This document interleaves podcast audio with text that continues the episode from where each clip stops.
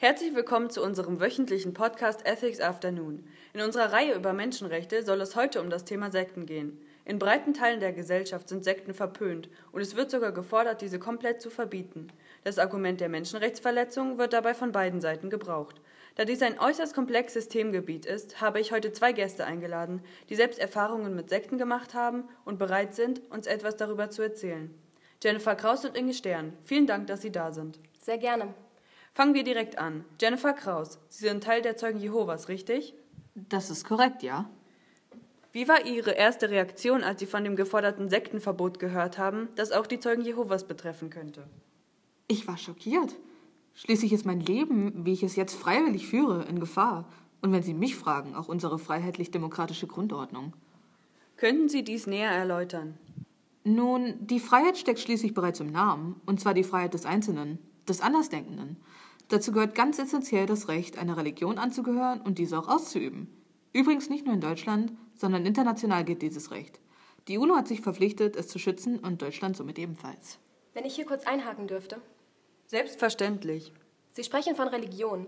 Würden Sie die Zeugen Jehovas entgegen der öffentlichen Meinung als Religion bezeichnen? Definitiv. Wir glauben an einen Gott, haben religiöse Oberhäupte und preisen den Herrn durch traditionelle Rituale, genau wie ihr eure Religion auch.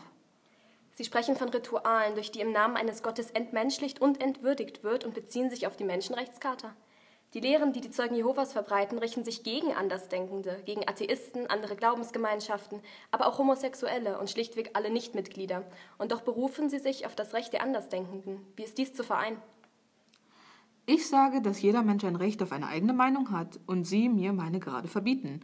Wir tun nichts Unrechtes, wir haben unsere eigene Meinung und wir schreiben darüber und versuchen, andere davon zu überzeugen, so wie jeder andere freie Mensch auch.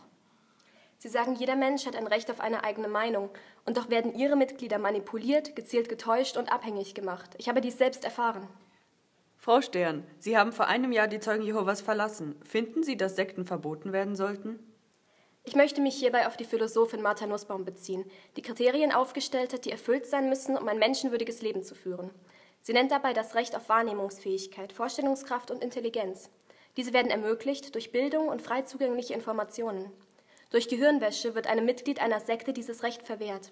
Wenn Sie bei den Menschenrechten der UNO bleiben wollen, Artikel 26, in dem die Entfaltung der eigenen Persönlichkeit gewährleistet werden soll.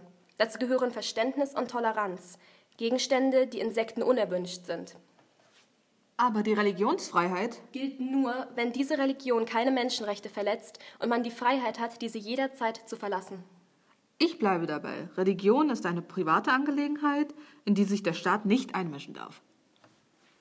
An dieser Stelle muss ich Sie leider unterbrechen. Sie sehen, liebe Hörerinnen und Hörer, obwohl Menschenrechte mittlerweile klar definiert sind, ist es nicht immer leicht, diese auf konkrete Beispiele anzuwenden. Ich bin mir sicher, dass wir diese Diskussion an einem anderen Tag weiterführen können. Doch für heute müssen wir uns verabschieden. Auf Wiedersehen.